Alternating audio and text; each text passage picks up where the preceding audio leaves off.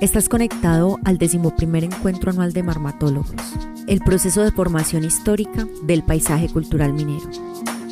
Hablar de la bruja de las minas es hablar de los conflictos mineros, de la explotación a cielo abierto y sobre todo es hablar del territorio, es hablar de la sociedad, es hablar de la cultura y por supuesto hablar de literatura.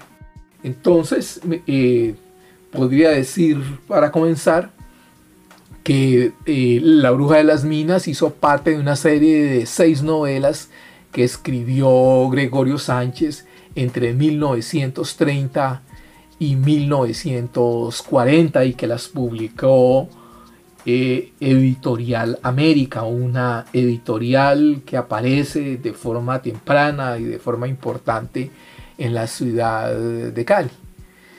Y a pesar de que la novela apareció anunciada desde 1940 en otro de los grandes libros de Gregorio Sánchez, Sociología Política Colombiana, fue dada a conocer al público por sus hermanos cinco años después de la muerte del escritor en 1940. 47. Eh, la segunda parte del capítulo, eh, en la segunda parte, en el capítulo cuarto en adelante, el protagonista lo tiene la empresa minera inglesa, única propietaria de las minas y con libertad de explotar el oro a través de la tecnología de los molinos. La empresa, sus propietarios y los rasgos de una gran masa de trabajadores en los socavones son descritos en cada uno de los capítulos. Igualmente los empleados de la empresa que desempeñan una labor protagónica en la novela. Un ingeniero, el administrador, el médico, un abogado y un contador. El día sábado en el caserío. El domingo día de mercado. El holgorio de los negros y mulatos. El derrumbe y la muerte en las minas. El menosprecio por los gitanos y el conflicto de celos entre las mujeres que se disputan un varón son, entre otros, los hechos de la vida diaria que constituyen el relato novelesco. Además de las condiciones socioeconómicas de los peones y el despojo de las tierras a que eran sometidos.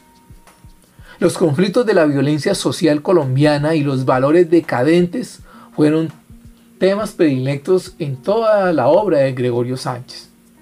En este sentido, sus novelas de amor y casi siempre definidas en torno al destino trágico pusieron al descubierto las temáticas más vedadas para la sociedad de ese entonces.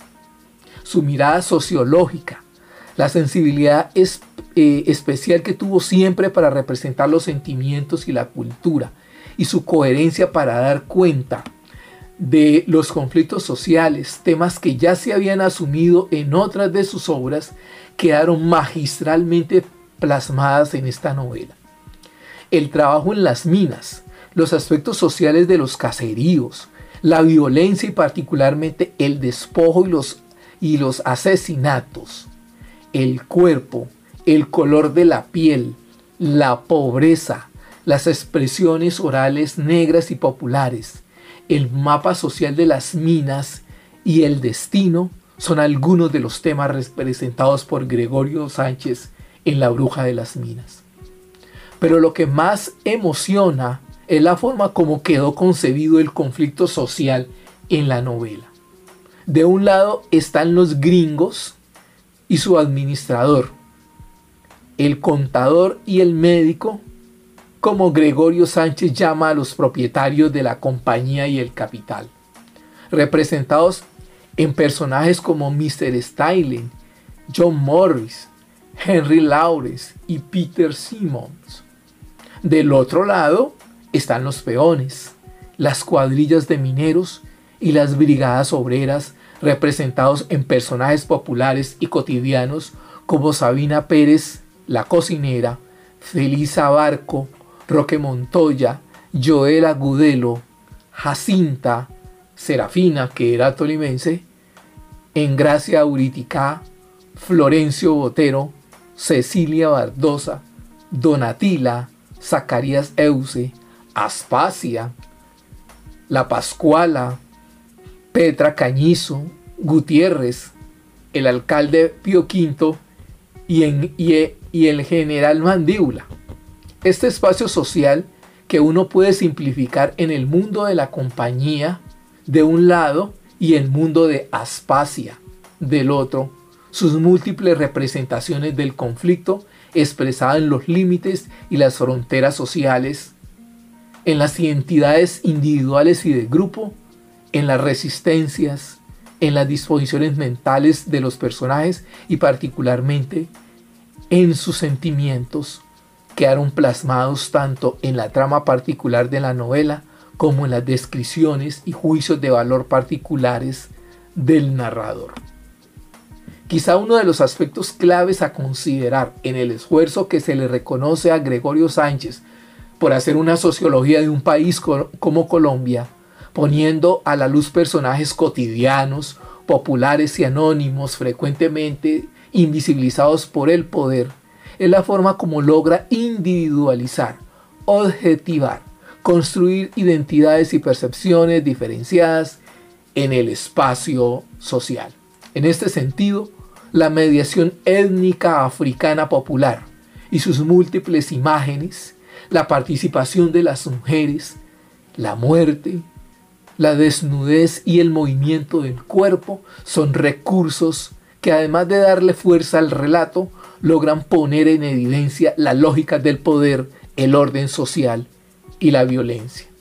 Pero es quizá en el capítulo 25 que nuestro autor logra dar cuenta de los contrastes de la presunta vida moderna que trajo la compañía minera a estas tierras.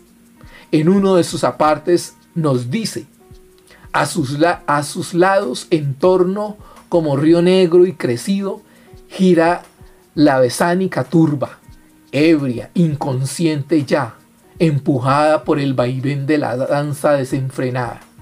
Perdieron la noción de todo, del tiempo, del vivir, de sí mismos. Una dicha animal, salvaje y primaria. Una felicidad orgánica, que ninguna ley contiene o limita. Echan afuera los instintos. En el paroxismo se han arrancado todas las ropas y están allí verdaderamente desnudos porque lo están del cuerpo y del alma porque los alcoholes disolvieron la máscara del pudor, levantando en cambio del fondo el sedimento oscuro de la bestialidad agazapada. Un contexto en el cual el ritmo del tiempo y la vida son definidos por la marimba y el tambor, los pasos del currulao y los desenfrenos del cuerpo desnudo. Contrasta con las racionalidades dominantes que han logrado definir el tiempo y disciplinar el cuerpo desde el eje de la producción.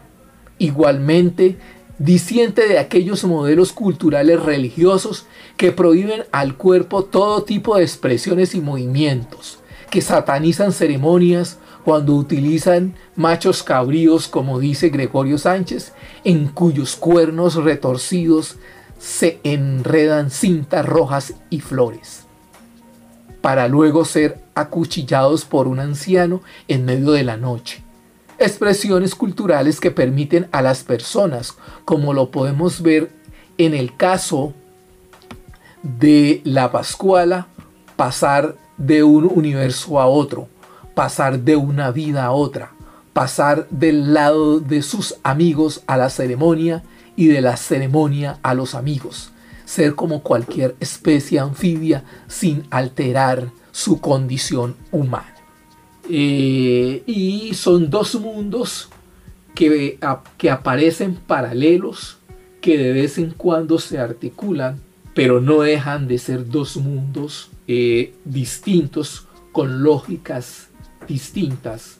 Y yo creo que eh, eso ha sido Marmato. Y por eso el fracaso del proyecto moderno capitalista que se impuso o se le impuso a la cultura de las personas, pero las personas continuaron sus vidas y han continuado sus vidas siguiendo sus modelos culturales ancestrales que les permite eh, mover, sentir sus cuerpos eh, al son de la, tarim, de la marimba y el tambor.